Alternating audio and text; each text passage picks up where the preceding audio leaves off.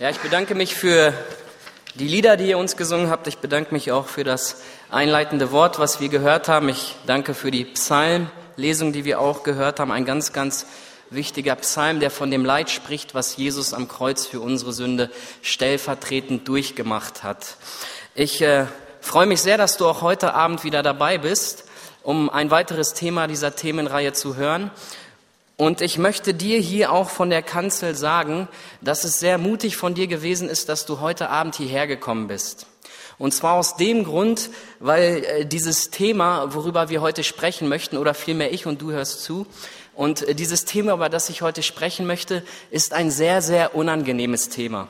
Es ist ein Thema, mit dem kein Mensch auf irgendeine Art und Weise in Berührung kommen möchte aber mit dem jeder Mensch auf irgendeine Art und Weise im, im Laufe seines Lebens in Kontakt kommt. Und das ist ein sehr, sehr schwerwiegendes Thema. Und ich weiß jetzt auch gar nicht, aus welchem Grund du hierher gekommen bist.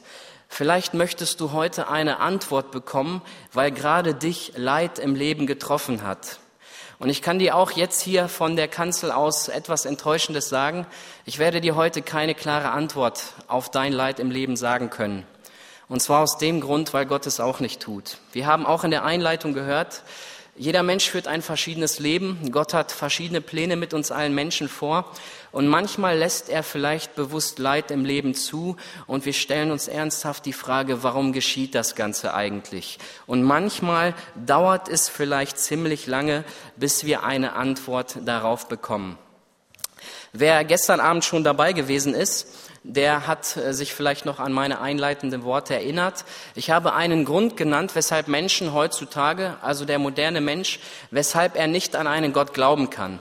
Und der Grund dafür war ziemlich einfach, er sieht Gott nicht.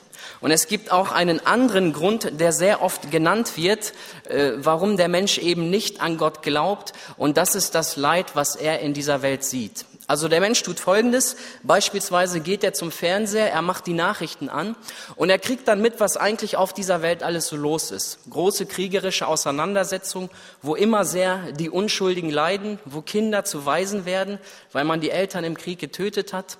Dann schaltet man vielleicht weiter um und dann kriegt man mit, dass große Naturkatastrophen die Welt getroffen haben, wo zigtausende von Menschen gestorben sind, wo viele Menschen obdachlos geworden sind. Und dann schaut man vielleicht in seinen eigenen Bekanntenkreis, man schaut in seiner Nachbarschaft ein wenig rum und man sieht auf einmal Leute, die von einer furchtbaren Krankheit befallen sind und die sehr, sehr leiden und wobei auch die ganze Familie in dieses Leiden mit hineingezogen wird.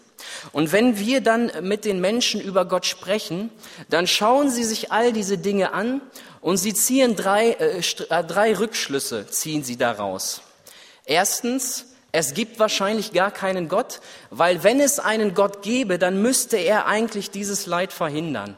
Oder zweitens, es gibt einen Gott, aber der liebt uns Menschen nicht. Der interessiert sich gar nicht für uns. Und drittens, es gibt einen Gott, der sich für uns interessiert und der uns auch liebt, aber der viel zu schwach ist, um in diese Welt einzugreifen. Und die Frage nach dem Leid ist eines der meistgestellten Fragen in Bezug auf Gott.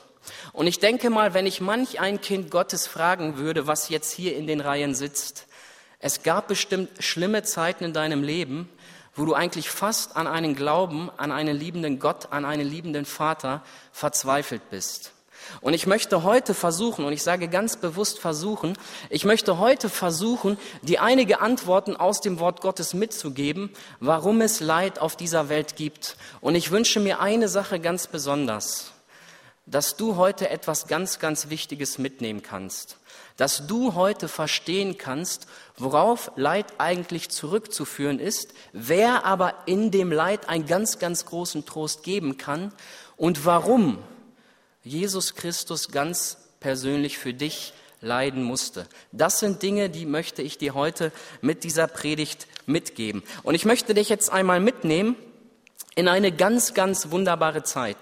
In eine Zeit, die kein Mensch von uns erlebt hat. Eine Zeit, die wunderbar und vollkommen gewesen ist. Eine Zeit, in der es kein Leid, keine Krankheit, keinen Krieg, keinen Terror gab. Es war die Zeit des Paradieses. Es war die Zeit, bevor es zum sogenannten Sündenfall gekommen ist. Und ähm, ich weiß nicht, wie du die letzten Tage verlebt hast. Ich habe sie wunderbar verlebt. Ich bin zum Beispiel an einem Tag spazieren gegangen.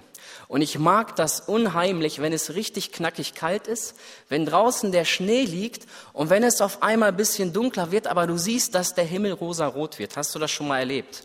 Ich bin jetzt ein kleiner Romantiker, ich habe mich jetzt geoutet. Aber ich mag diese Abende ganz, ganz besonders. Und weißt du, was ich in dieser Sache erkenne? Ich erkenne den Schöpfer welche wunderbare Welt er erschaffen hat. Ich denke, wir waren alle vielleicht schon mal im Urlaub und wir haben kristallklares Wasser gesehen. Wir haben vielleicht einen grünen Fluss gesehen. Wir haben vielleicht weiße Strände gesehen. Vielleicht waren wir irgendwann mal in der Schweiz, in Österreich und wir sind wandern gegangen und wir haben diese wunderbaren Berge gesehen. Vielleicht standen wir oben auf einem Berg und haben hinunter ins Tal geschaut und mussten einfach staunen über die wunderbare Schöpfung, die Gott uns hinterlassen hat. Und Gott hat all das in seiner Weisheit, in seiner Allmacht hier entstehen lassen. Und dann hat Gott Folgendes getan, nachdem er diese Welt erschaffen hat. Er hat sich all seine Werke angeschaut und jetzt hat dieser Gott, der nicht lügen kann, hat ein Fazit über dieses Ganze gezogen. Er schaut sich seine Schöpfung an und er sagt, siehe, es ist sehr gut. Also Gott schaut sich nicht seine Schöpfung an und sagt, na ja, es war nicht schlecht, was ich getan habe. Ich könnte hier oder da vielleicht einiges verbessern. Gott schaut sich seine Schöpfung an und er sagt, siehe, es ist sehr gut. Weißt du, was Gott getan hat? Er hat eine vollkommene, perfekte Welt erschaffen. Er hat etwas Wunderbares erschaffen. Und jetzt tut Gott Folgendes. Er hat den Menschen erschaffen. Und diesen Menschen setzt er in diese vollkommene, perfekte Welt hinein. Das heißt, all dieses Schöne, was Gott gemacht hat, hat er für den Menschen bereitet. Er hat den Menschen in das Paradies gestellt. Und er wollte dort im Paradies in einer wunderbaren, unbetrübten Gemeinschaft mit diesen Menschen leben. Das ist immer das Ziel Gottes gewesen. Und das hat Gott auch gehabt. Aber ich denke, ich spreche jetzt mal ganz bewusst zu den Eltern, die viele Kinder zu Hause rumlaufen haben. Wenn man in einer Gemeinschaft lebt, dann kann es nur funktionieren, wenn man gewisse Regeln hat, wenn man sich irgendwo gewisse Grenzen setzt. Und genau diese Grenzen hat Gott den Menschen auch gegeben. Er hatte eine wunderbare Gemeinschaft mit ihm. Er ist spazieren gegangen vielleicht mit ihm. Man hat miteinander geredet. Die Menschen haben Gott gesehen. Und dann hat Gott ihnen eine leichte kleine Grenze gegeben weil er genau wusste, was passiert, wenn der Mensch diese Grenze übertreten wird. Und er hat ihm gesagt, du kannst alles machen, was du hier willst, du bist frei, du kannst dich in einem gewissen Rahmen bewegen. Aber es gibt eine Sache, die darfst du nicht tun, du darfst nicht vom Baum der Erkenntnis essen. Ich habe es die letzten Tage schon erwähnt, weil es ganz, ganz wichtig ist. Gott hat zu ihm gesagt, du kannst meine Schöpfung genießen, ich möchte mit dir in Gemeinschaft im Paradies leben. Aber du darfst eine Sache nicht tun. Du darfst nicht von diesem Baum der Erkenntnis essen. Und jetzt ist Folgendes passiert. Dieses eine Gebot, was Gott dem Menschen gegeben hat, dieses eine Gebot hat der Mensch übertreten. Und jetzt ist die Menschheit stellvertretend durch zwei Personen in die Sünde gefallen.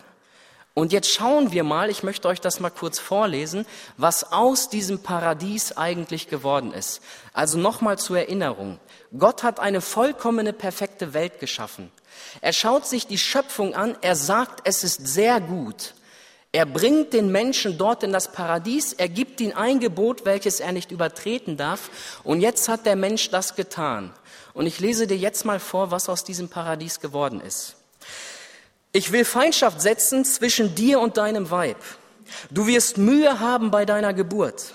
Verflucht sei dein Acker, Disteln und Dornen soll er tragen. Mit Mühsal sollst du dich ernähren und im Angesichts, im Schweiße deines Angesichts sollst du dein Brot essen. Jetzt auf einmal kommen Begriffe wie verflucht sein soll der Acker.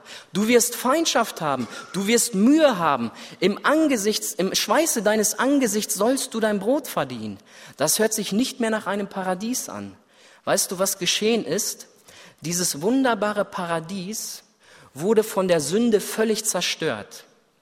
Gott hat etwas Wunderbares mit dem Menschen vorgehabt. Er hat ein Paradies erschaffen. Und der Mensch hat dieses Paradies zerstört, weil er nicht das Gebot Gottes eingehalten hat. Und wenn ich dir diese Verse nochmal vor Augen halte, Feindschaft, Mühsal, verflucht sei dein Acker, dann kann man ganz klar sagen, jetzt ist ganz, ganz großes Leid in diese Welt hineingezogen. Und ich stelle dir jetzt mal ganz bewusst die Frage, wer hat Schuld gehabt an diesem Leid? Wer hatte Schuld? War es Gott, der eine vollkommene, perfekte Welt geschaffen hat, der auf die Schöpfung schaut und sagt, es ist sehr gut, der dem Menschen ein einziges Gebot gegeben hat und gesagt hat, du darfst es nicht übertreten? War Gott schuld an dem, was da passiert ist? Leider muss ich ganz klar sagen, wir können Gott in diesem Fall nicht die Schuld geben, sondern die Schuld ist ganz klar bei dem Menschen zu suchen. Die Schuld ist ganz klar und deutlich bei dem Menschen alleine zu finden. Und das ist ja das, was sie meistens tun. Wenn wir Leid auf dieser Welt sehen, dann haben wir ganz schnell einen Anklagepunkt bei Gott. Dann sagen wir, Gott, du hättest es eigentlich verhindern können. Aber wir sehen ganz klar, was passiert ist.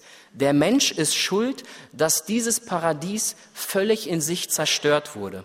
Und ich stelle jetzt mal eine Behauptung auf, du kannst meinetwegen etwas anderes sagen, aber ich sage dir, dass dieser Tag an dem die Menschheit in Sünde gefallen ist, dass das der schlimmste Tag war, den die Welt jemals gesehen hat. Alles, was du siehst, jeder Mord, jeder Totschlag, jeder Krieg, alles Schlimme, was du siehst, ist einzig allein auf diesen Tag zurückzuführen.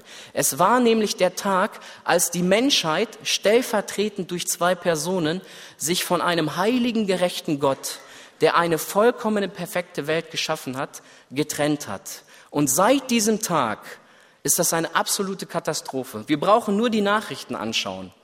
Und ich möchte jetzt dir mal eine Sache vorlesen, wo man ganz klar und deutlich sagen kann, da hat der Mensch eigentlich überhaupt keine Schuld.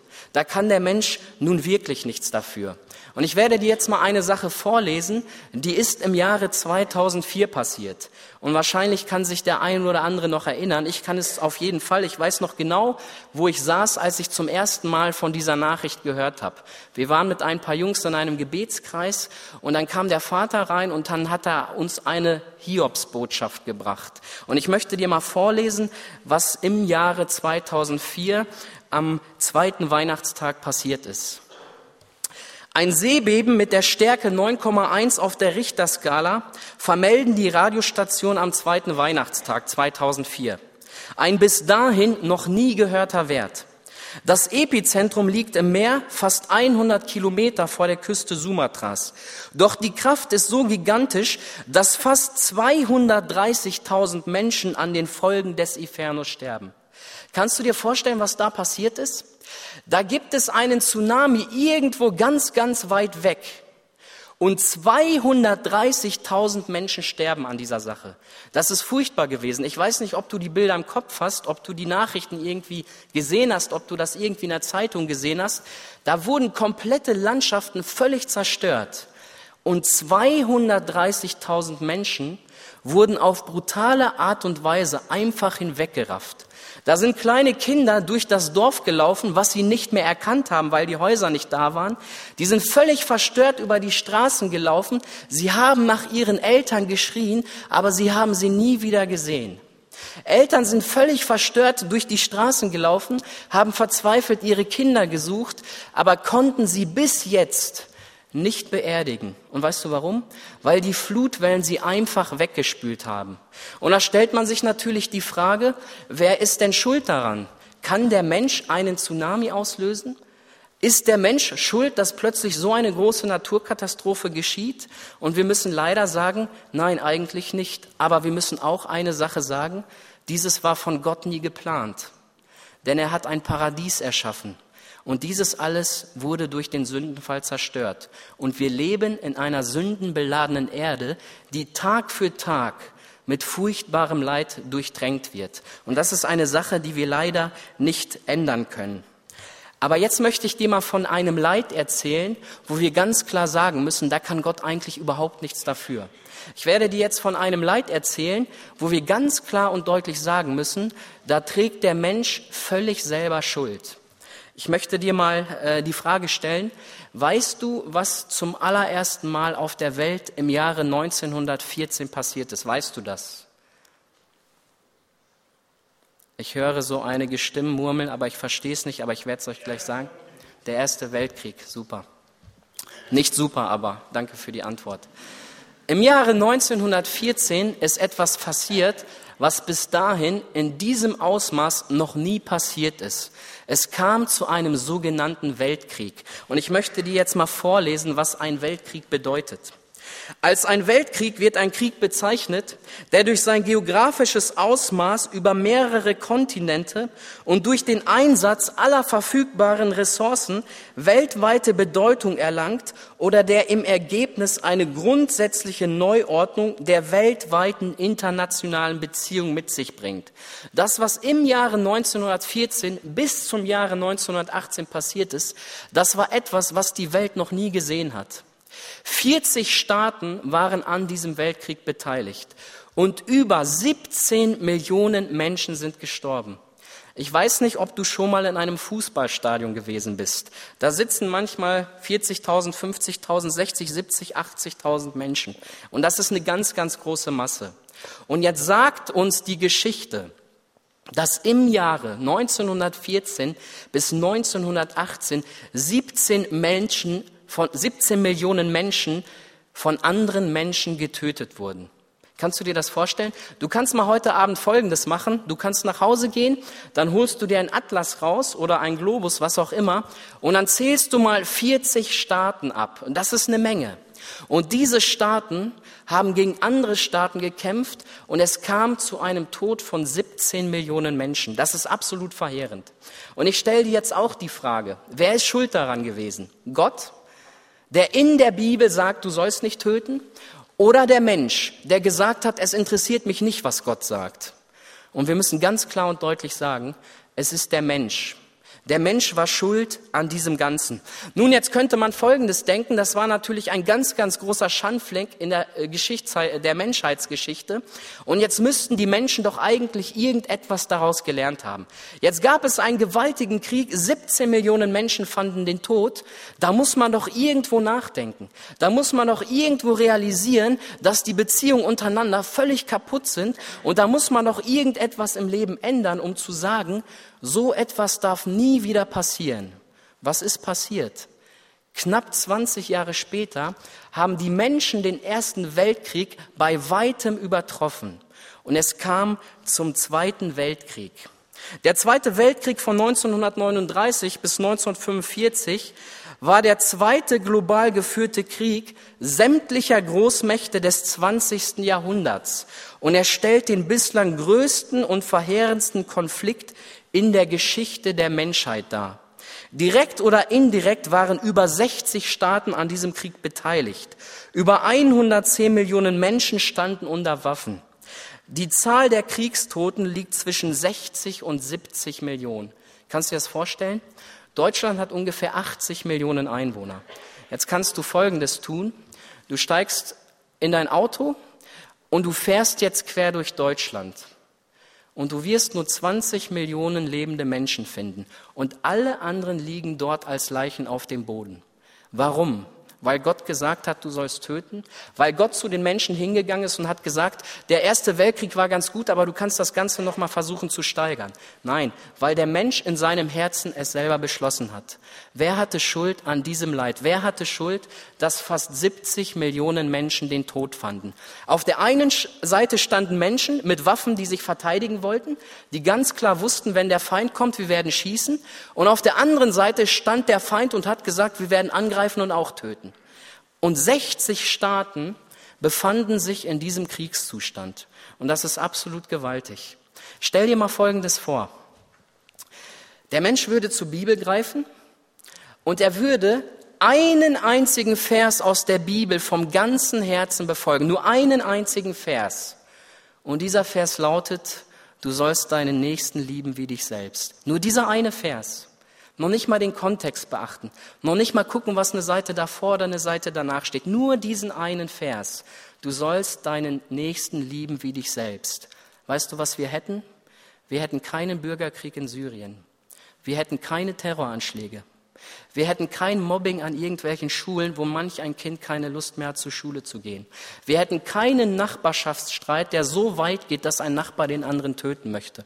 Du würdest mit deinem Auto vielleicht aus Versehen jemanden hinten rein von einer Kreuzung, der wird aussteigen mit einem Lächeln, Mensch, wir sind doch alle versichert, ist überhaupt kein Problem. Und er wird wieder einsteigen. Aber das tun die Menschen nicht. Weißt du warum?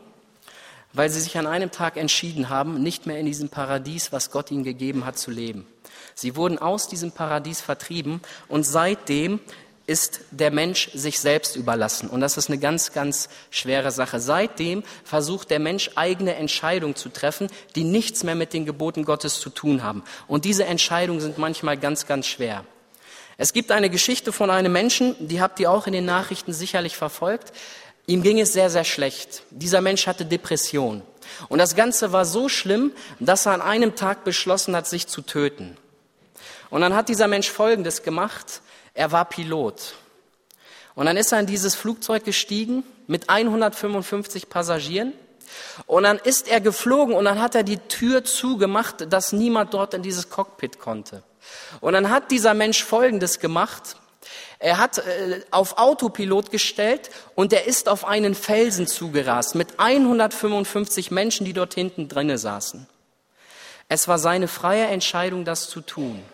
Aber wie viel Leid hat dieser Mensch gebracht? Und dann zerschellte dieses Flugzeug an einem Berg und 155 Menschen haben den Tod gefunden. Was hat Gott in seinem Wort gesagt? Du sollst nicht töten. Was hat dieser Mensch getan? Er hat sich getötet und er hat 155 Menschen mitgerissen in diesem Ganzen. Es war seine freie Entscheidung. Und wenn wir auf diese Welt schauen, und wenn wir all dieses Leid sehen, dann müssen wir ganz klar und deutlich sagen, das meiste Leid, was wir sehen, ist auf den Menschen selber zurückzuführen. Ich möchte jetzt mal auf einen Punkt eingehen und ich möchte ihn mal überschreiben mit den Worten Leid, um Gott zu finden. Ich habe vor ungefähr 16 Jahren meinen Zivildienst gemacht in einem Krankenhaus. Es war eine sehr, sehr schöne Zeit. Und meine Aufgabe im Zivildienst bestand darin, dass ich auf die Zimmer gefahren bin und den Leuten das Essen gebracht habe. Und das habe ich gerne gemacht, das war ganz ziemlich interessant. Und dann ging ich immer in die Zimmer rein und dort oben im Zimmer war immer der Fernseher. Und dann bin ich an einem Tag in das Zimmer hineingegangen und ich merkte, dass die Leute alle in den Fernseher geschaut haben. Da muss irgendetwas Interessantes gewesen sein. Dann habe ich meine Arbeit erledigt. Fernseh während der Arbeitszeit wollte ich nicht gucken. Und dann bin ich nach Hause gefahren, dann bin ich äh, nach Hause gekommen in die Küche. Dort haben wir auch einen kleinen Fernseher gehabt. Und dann sagte meine Mutter Folgendes, schau mal, was da los ist. Und dann habe ich in diesen kleinen Kasten reingeschaut und es war alles voller Rauch und Dampf. Nicht, weil der Fernseher kaputt war, sondern weil eine Live-Übertragung aus New York gekommen ist. Und es war der 11. September 2001. Und jeder von euch, nicht alle, die meisten waren vielleicht noch, einige waren noch gar nicht da zu dem Zeitpunkt oder ziemlich klein, aber die meisten wissen, was an diesem Tag passiert ist. An diesem Tag haben Menschen aus Hass zu anderen beschlossen, einen ganz, ganz großen, gewaltigen Terroranschlag zu machen. Islamische Terroristen haben einige Flugzeuge entführt, und sie wollten etwas Gewaltiges vollbringen. Sie haben einen ganz, ganz großen Terroranschlag gemacht. Sie sind in das World Trade Center reingeflogen und an diesem Tag wurden 3000 Menschen auf brutale Art und Weise in den Tod gerissen. Und da stelle ich auch wieder die Frage, hat Gott das befohlen? Sie würden sagen ja, die Bibel sagt nein, weil Gott so etwas nicht möchte. Und es war ziemlich interessant, es lief ja an diesen Tagen nichts anderes im Fernsehen. Und da konntest du folgende Beobachtung machen. Dann wurde jedes Mal nach New York geschaltet und da habe ich ein ganz bestimmtes Bild vor Augen. Da standen ganz, ganz viele Leute, die haben einen Kreis gebildet, sie haben sich an die Hand gefasst und weißt du, was diese Leute getan haben? Sie haben zu Gott gebetet. Sie haben zu Gott geschrien. Auf einmal wurde Gott wieder plötzlich Realität. Auf einmal wussten sie ganz genau, es gibt doch jemanden, der hätte es verhindern können. Es gibt doch jemanden, den können wir jetzt die Schuld dafür geben. Aber es gibt auch jemanden, der kann jetzt gewaltigen Trost spenden.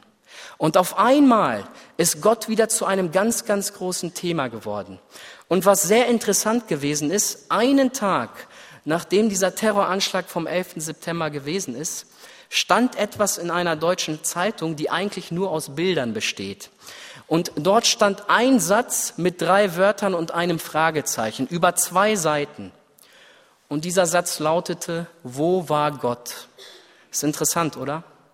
Stell dir mal Folgendes vor. Wir wären zu diesem Reporter gegangen und hätten ihn mal den Vorschlag gemacht, möchtest du nicht an einem Tag irgendetwas über Gott schreiben? Ob die Menschen noch an Gott glauben oder über Jesus oder irgendwas, möchtest du das nicht tun? Dann hätte dieser Reporter wahrscheinlich gesagt, nee, auf gar keinen Fall, weil Gott interessiert ja eigentlich keinen. Gott ist eine alte Geschichte, was soll man eigentlich über Gott schreiben? Und wenn wir irgendetwas über Gott schreiben, gut, dann machen wir eine lustige Geschichte draus. So in der Art hätte er antworten können. Aber an diesem Tag war den Menschen nicht mehr danach zumute. Plötzlich stand die Frage, wo ist Gott eigentlich gewesen? Da wusste man ganz genau, er hätte es verhindern können. Er hätte es verhindern können, er hat es nicht getan. Jetzt können wir ihm die Schuld geben. Aber man wusste auch, es ist ganz, ganz großes Leid geschehen und jetzt gibt es einen, der Trost spenden kann. Es gibt jetzt einen, der Trost spenden kann. Und ich kann mich noch erinnern, was in Deutschland geschehen ist. An einigen Wochenenden haben die Diskotheken nicht geöffnet. An einigen Tagen waren die Kneipen nicht mehr auf. Und weißt du warum? Weil den Leuten nicht mehr nach Feiern und Tanzen zumute war, sondern weil ihr Blick völlig verändert wurde. Ihr Blick wurde völlig verändert, und zwar auf Gott hin, und zwar auf das Leid hin. Es gibt einen ganz, ganz interessanten Vers, äh, Psalm, und er steht im Psalm 90, Vers 12, und dieser Psalm lautet, Lehre uns bedenken, dass wir sterben müssen, auf dass wir klug werden. Lehre uns bedenken, dass wir sterben müssen, auf dass wir klug werden. Ich weiß nicht, wie viele Menschen an diesem Tag zum Glauben gekommen sind. Ich weiß nicht, wie Gott diese schlimme Sache gebraucht hat, dass Menschen seinen Namen angerufen haben. Ich weiß nicht, wie viele Menschen an diesem Tag genau wussten, mein Leben kann jederzeit ein Ende nehmen. Und wenn der Mensch das weiß, wenn der Mensch das verstanden hat, dann fängt der Mensch an, über sein Leben nachzudenken. Und dann fängt der Mensch an und denkt sich, weißt du, es hätte ja sein können, dass ich in diesen Trümmern gestorben wäre. Es hätte ja sein können, dass das mein letzter Tag gewesen wäre. Und auf einmal fängt der Mensch an, über das Leben nachzudenken und über den Tod. Aber nicht immer, wenn er gesund ist. Nicht immer, wenn es ihm gut geht, sondern wenn manchmal knallharte, bittere Zeiten kommen. Und ich glaube, das haben wir alle schon mal erlebt. Jesaja 26, Vers 16 steht, Herr, wenn Trübsal da ist, dann suchen wir dich. Ich spreche jetzt mal ganz bewusst die Kinder Gottes an unter uns, also Menschen, die mal eine ganz klare Bekehrung erlebt haben. Wir leben in Gemeinschaft mit Gott und das heißt, wir beten und wir lesen sein Wort. Und das tun wir eigentlich regelmäßig. Aber ist dir in deinem Leben aufgefallen, wenn es dir mal ganz, ganz schlecht geht, wenn mal ein ganz, ganz großes Leid kommt, dass deine Gebetszeit völlig anders ist? Ist dir das mal aufgefallen? Ist dir das aufgefallen, dass du völlig anders, mit einem ganz anderen Blick zur Bibel gehst, dass du Gott völlig anders begegnen möchtest? Aber das passiert meistens nicht, wenn man gesund ist. Das passiert meistens nicht, wenn es einem gut geht. Das passiert meistens, wenn einem Menschen Leid widerfährt. Warum? Weil Gott durch dieses Leid auf sich aufmerksam machen möchte. Leid, um Gott näher zu kommen. Das ist ein ganz, ganz wichtiger Punkt. Es gibt eine Geschichte von einer christlichen Jugendgruppe und diese christliche Jugendgruppe hat sich äh, das zur Aufgabe gemacht, dass sie in Kliniken, in Krankenhäuser gehen möchte und Menschen von Gott weitererzählen möchte. Dann hat sie das getan in einer Sportklinik. Und in einer Sportklinik, da sind meistens junge Leute, da sind Sportler, vielleicht Profisportler, und die haben irgendein Gebrechen, die haben irgendeine Kleinigkeit, dass sie diesen Sport nicht mehr weitermachen können. Und dann gehen sie in eine Therapie, dass sie nachher wieder gut Fußball spielen können oder Basketball oder sonst was. Aber es sind meistens Menschen, die sehr jung sind. Und dann sind diese Jugendlichen dorthin gegangen, haben versucht, diesen Menschen das Evangelium zu erklären. Und das hat nicht wirklich funktioniert. Manche haben gesagt, das ist gut, was sie macht, das ist okay, das ist in Ordnung, aber so große Interesse habe ich daran eigentlich nicht. Und dann hat diese Jugend ähm, etwas anderes gemacht. Sie ist zu einer Krebsklinik gegangen.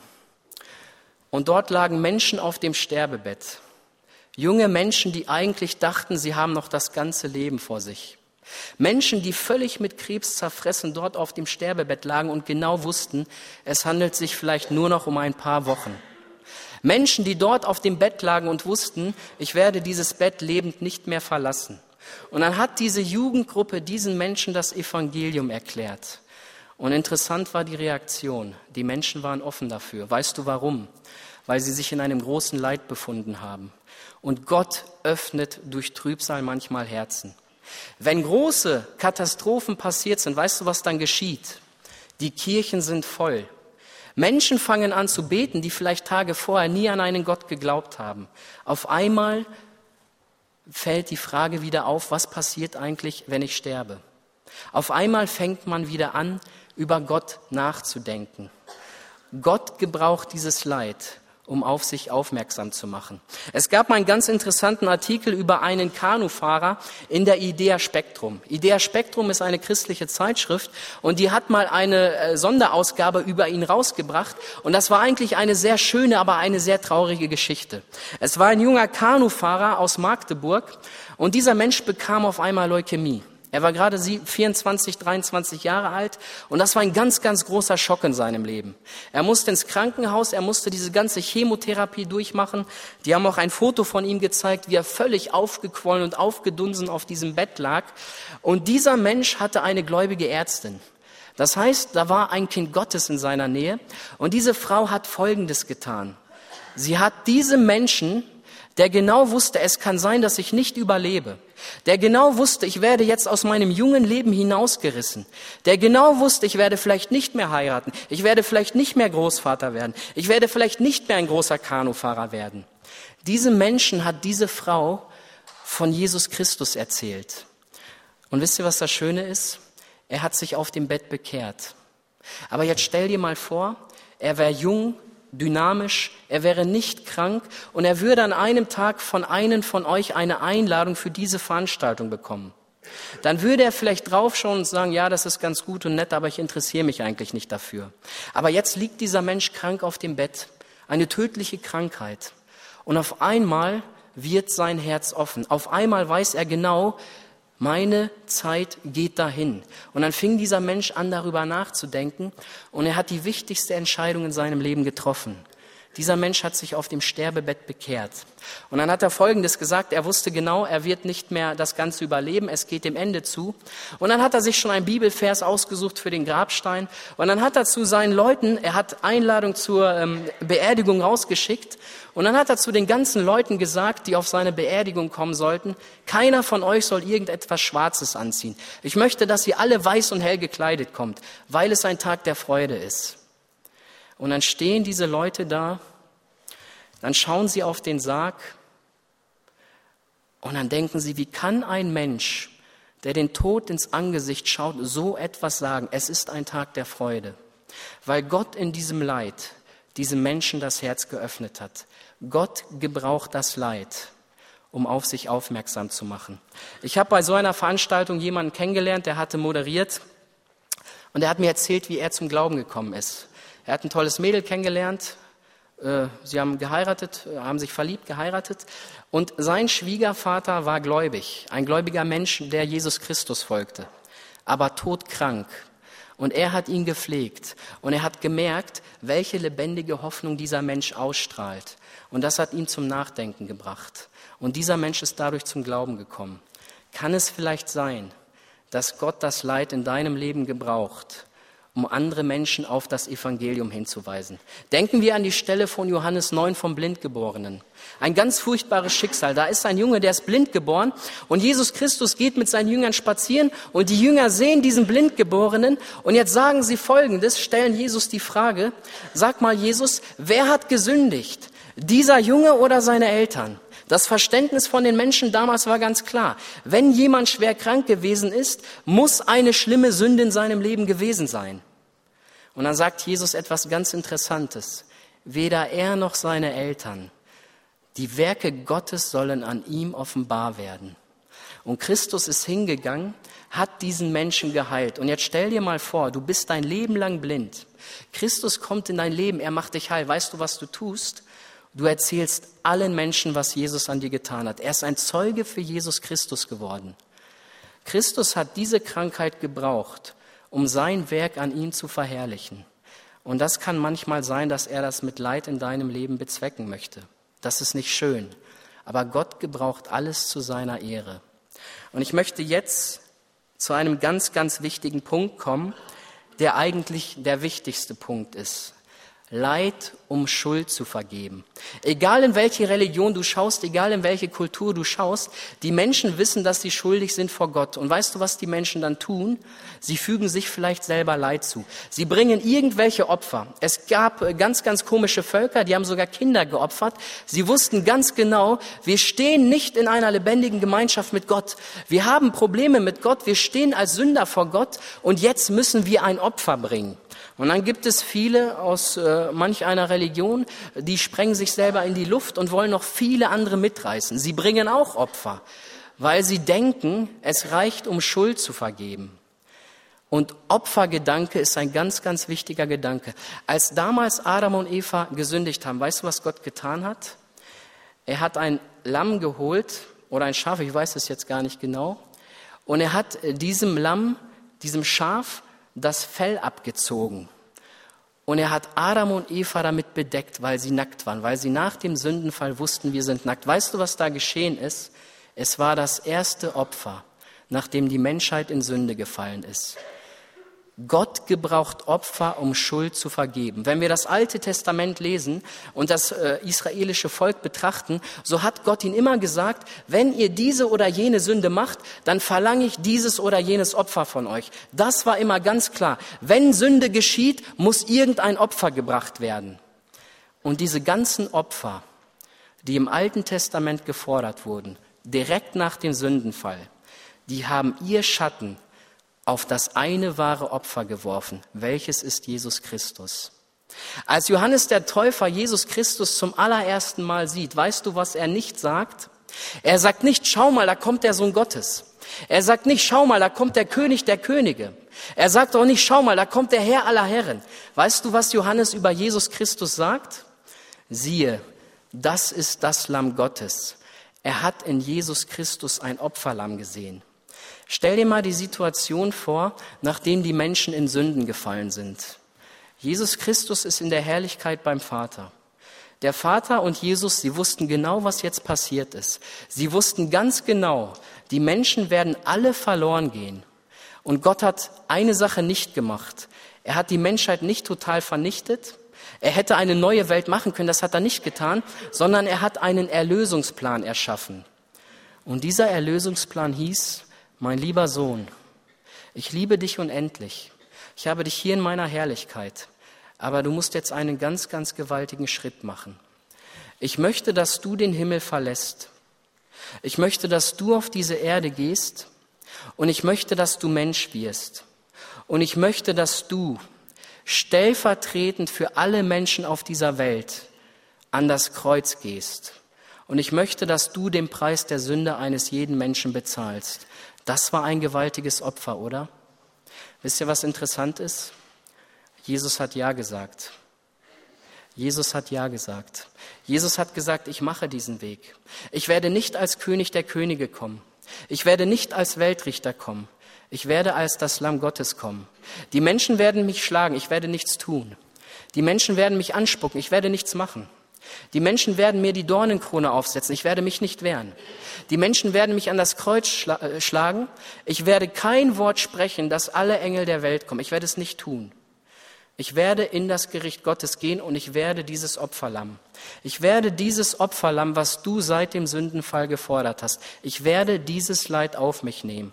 Eine ganz interessante Szene finden wir im Garten Gethsemane wo Jesus anfängt zu zittern. Und dann kommen die Menschen und dann geht einer von seinen Jüngern hin und will mit dem Schwert die ganzen Leute vertreiben. Und interessant ist, was Jesus sagt. Meinst du nicht, wenn ich will? Ich bitte meinen Vater und er schickt mir Legionen von Engeln. Meinst du nicht, wenn ich will? Ich bitte meinen Vater, er schickt mir Legionen von Engeln.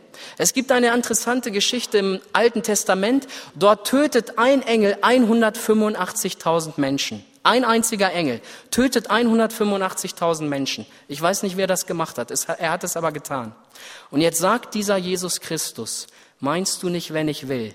Ich werde ein einziges Wort sagen und der Vater schickt das ganze Heer des Himmels. Die gesamte Erde wird in Asche zerfallen. aber ich werde nichts sagen, weil ich ein Opfer bin. Ich werde dieses Kreuz auf mich nehmen. Ich werde diesen bitteren Kelch trinken. Ich werde den Preis der Sünde bezahlen, weil es keine andere Möglichkeit gibt. Und dann fängt dieser Jesus dreimal an zu beten. Vater, wenn es möglich ist, nimm diesen Kelch von mir. Dreimal hat der Vater nichts geantwortet, weil es keinen anderen Weg gab. Wir haben gerade den Psalm 22 gehört. Und das ist der Leidenspsalm von Jesus Christus. Und dort fragt er, mein Gott, mein Gott, warum hast du mich verlassen? Ich weiß nicht, was für ein Leid du durchmachst, aber ich weiß eine Sache. Jesus weiß es. Kein Mensch auf dieser Welt hat so viel Leid durchgemacht wie er. Weißt du warum? Weil er die Sündenlast eines jeden Menschen getragen hat. Wir haben gerade in einem Lied gehört, er trug die Last auf seinen Schultern. Er hat furchtbares Leid durchgemacht. Weißt du warum? Damit du für alle Ewigkeit kein Leid erfahren musst. Es hat ihn sehr viel gekostet. Es hat ihn alles gekostet. Ich weiß nicht, mit welchem Herzen du hier hingekommen bist. Vielleicht bist du bitter, weil dich Leid getroffen hat. Vielleicht hast du heute eine Antwort gesucht, warum dich Leid trifft. Vielleicht hast du die Antwort nicht gekommen. Ich, ich weiß es nicht. Vielleicht hast du durch die Predigt die Antwort nicht erfahren. Aber ich möchte dir eine Sache sagen. Jesus Christus hat für dich furchtbares Leid erlebt. Er hat den Preis deiner Sünde bezahlt. Er ist in, die, in das schlimmste Gericht gegangen. Er wurde vom eigenen Vater gerichtet. Ihn hat der ganze Zorn Gottes getroffen, auf dass du für alle Ewigkeiten kein Leid mehr durchmachen musst. Die Bibel sagt in einem Vers in der Offenbarung, Gott wird abwischen alle Tränen. Ich weiß nicht, warum dich Leid trifft. Ich kann mir viele Dinge nicht erklären. Aber ich kann dir eine Sache sagen. Wenn du in diesem Leid Gott verlassen möchtest, dann hast du überhaupt keinen Trost mehr. Wenn du in diesem Leid dich von Gott lossagst, dann hast du nichts mehr. Denn er ist der Einzige, der dir helfen kann und der es möchte. Du kannst heute eine ganz, ganz wichtige Entscheidung treffen. Du kannst auf das schauen, was Christus für dich getan hat. Du kannst dieses Leid für dich persönlich in Anspruch nehmen. Und du kannst heute zu Jesus sagen, Herr Jesus, ich glaube, dass du für meine Sünde am Kreuz gestorben bist. Herr Jesus, ich weiß, dass du kein schönes Leben hattest. Und ich weiß, dass du dieses Leben für mich geführt hast. Und ich möchte heute eine Entscheidung treffen. Ich tue Buße über meine Sünde. Ich möchte heute mein Leben dir geben. Ich möchte ab heute, dass du den ersten Platz in meinem Leben hast. Und ich möchte dieses Leid, was du am Kreuz für mich aufgenommen hast, dieses Leid, nehme ich heute für mich persönlich in Anspruch. Das darfst du heute tun. Und genau aus diesem Grund machen wir solche Veranstaltungen. Wir machen diese Veranstaltung nicht, um irgendwelche normalen Themen zu besprechen. Wir machen diese Veranstaltung auch nicht, damit du irgendwelche neue Erkenntnisse bekommst. Wir machen diese Veranstaltung aus dem Grund, dass der Sünder mit seiner Sünde zum Kreuz geht und dass er Vergebung seiner Schuld empfängt. Denn das war der Grund, weshalb Jesus Christus am Kreuz gelitten hat. Und das ist der Grund, weshalb es Leid auf dieser Welt gibt, weil der Mensch in Sünde gefallen ist. Und Jesus Christus hat ein wunderbares Reich für dich vorbereitet, wo kein Leid sein wird, wo keine Krankheit ist. Und dieses Reich hat der Mensch durch die Sünde verloren. Und ein Stück weit möchte er es dir heute schenken. Und das darfst du im Glauben annehmen. Ich weiß nicht, was du von dieser Predigt mitnimmst. Aber ich wünsche, dass du eine Sache mitnimmst. Er hat für deine Sünde das größte Leid durchgemacht und er möchte, dass du heute eine Entscheidung triffst. Du darfst das heute für dich in Anspruch nehmen. Und diese Entscheidung kannst du treffen. Und ich möchte jetzt Folgendes tun. Ich bitte einfach die Versammlung, sich zu erheben. Das dürft ihr jetzt machen. Und wir werden jetzt gleich ein Lied vom Chor hören. Und während das Lied spielt, kannst du deine Entscheidung festmachen indem du aus der Reihe rauskommst und in den du runtergehst in den Keller. Dort gibt es einen Raum und in diesem Raum werde ich auf dich warten. Und es kann jetzt sein, dass du gar nicht so viel verstanden hast. Es kann jetzt sein, dass du vielleicht noch irgendwelche Fragen hast. Aber es kann sein, dass du heute das Lamm Gottes am Kreuz erkannt hast und gesagt hast, Herr Jesus, wenn das stimmt, was du getan hast, dann bin ich bereit, mein ganzes Leben dir zu geben. Ich möchte heute von dir Vergebung der Schuld und ewiges Leben bekommen, dann darfst du das heute festmachen. Und wenn du irgendwelche Fragen hast, dann darfst du auch runterkommen. Und ich sage dir noch was, das sage ich auch an jedem Abend. Du musst das Lied nicht bis zum Schluss zu, äh, zu Ende hören. Das musst du nicht machen. Du kannst während des Liedes aus der Reihe kommen und runtergehen. Und ich weiß, dass es schwer ist. Und ich weiß, dass vielleicht manch einer hier saß, der die Tage das immer wollte, der es nie getan hat. Ich weiß, dass manch einer vielleicht hier saß, der kurz davor war zu gehen und dann doch einfach stehen geblieben ist. Mach das heute nicht. Mach die Sache heute mit Jesus Christus fest. Sag heute ein ganz klares und deutliches Ja. Aber diese Entscheidung musst du ganz alleine treffen. Vor 2000 Jahren hat er für dich die Entscheidung getroffen. Und jetzt verlangt er, dass du ihm darauf eine Antwort gibst. Und dieses darfst du heute tun. Ich spreche jetzt ein Gebet, danach werden wir ein Lied hören und während des Liedes kannst du einfach runterkommen. Herr Jesus, ich danke dir, was du dort vor 2000 Jahren am Kreuz getan hast. Herr, ich danke dir, dass du das größte Leid der Welt auf dich genommen hast. Ich kann das nicht verstehen, aber ich nehme es im Glauben an. Herr, und wir wissen auch nicht, warum manch einer schwere Krankheiten hat, warum manch einer furchtbar leiden muss. Aber ich weiß eine Sache, Herr Jesus, du hast uns ein Reich vorbereitet, wo du alle Tränen einmal abwischen wirst, wo alle Fragen geklärt werden. Aber ich bitte dich, Herr Jesus, dass du diesen Menschen nachgehst, die die Frage der Sündenvergebung noch nicht geklärt haben. Ich möchte beten, dass du diese Menschen heute deutlich ansprichst. Ich möchte beten, dass du diese Menschen heute bei deiner Hand nimmst und mit der Sünde zu deinem Kreuz führst. Ich möchte beten, Herr Jesus, dass du heute Namen in das Buch des Lebens einträgst. Ich danke dir für diesen Tag, Herr Jesus. Ich danke dir für einen jeden, der heute vor mir steht. Ich möchte dir danken, Herr, für einen jeden, der heute Abend hierher gekommen ist, um dich vielleicht persönlich zu treffen. Schenk diesen Menschen eine Begegnung. Amen.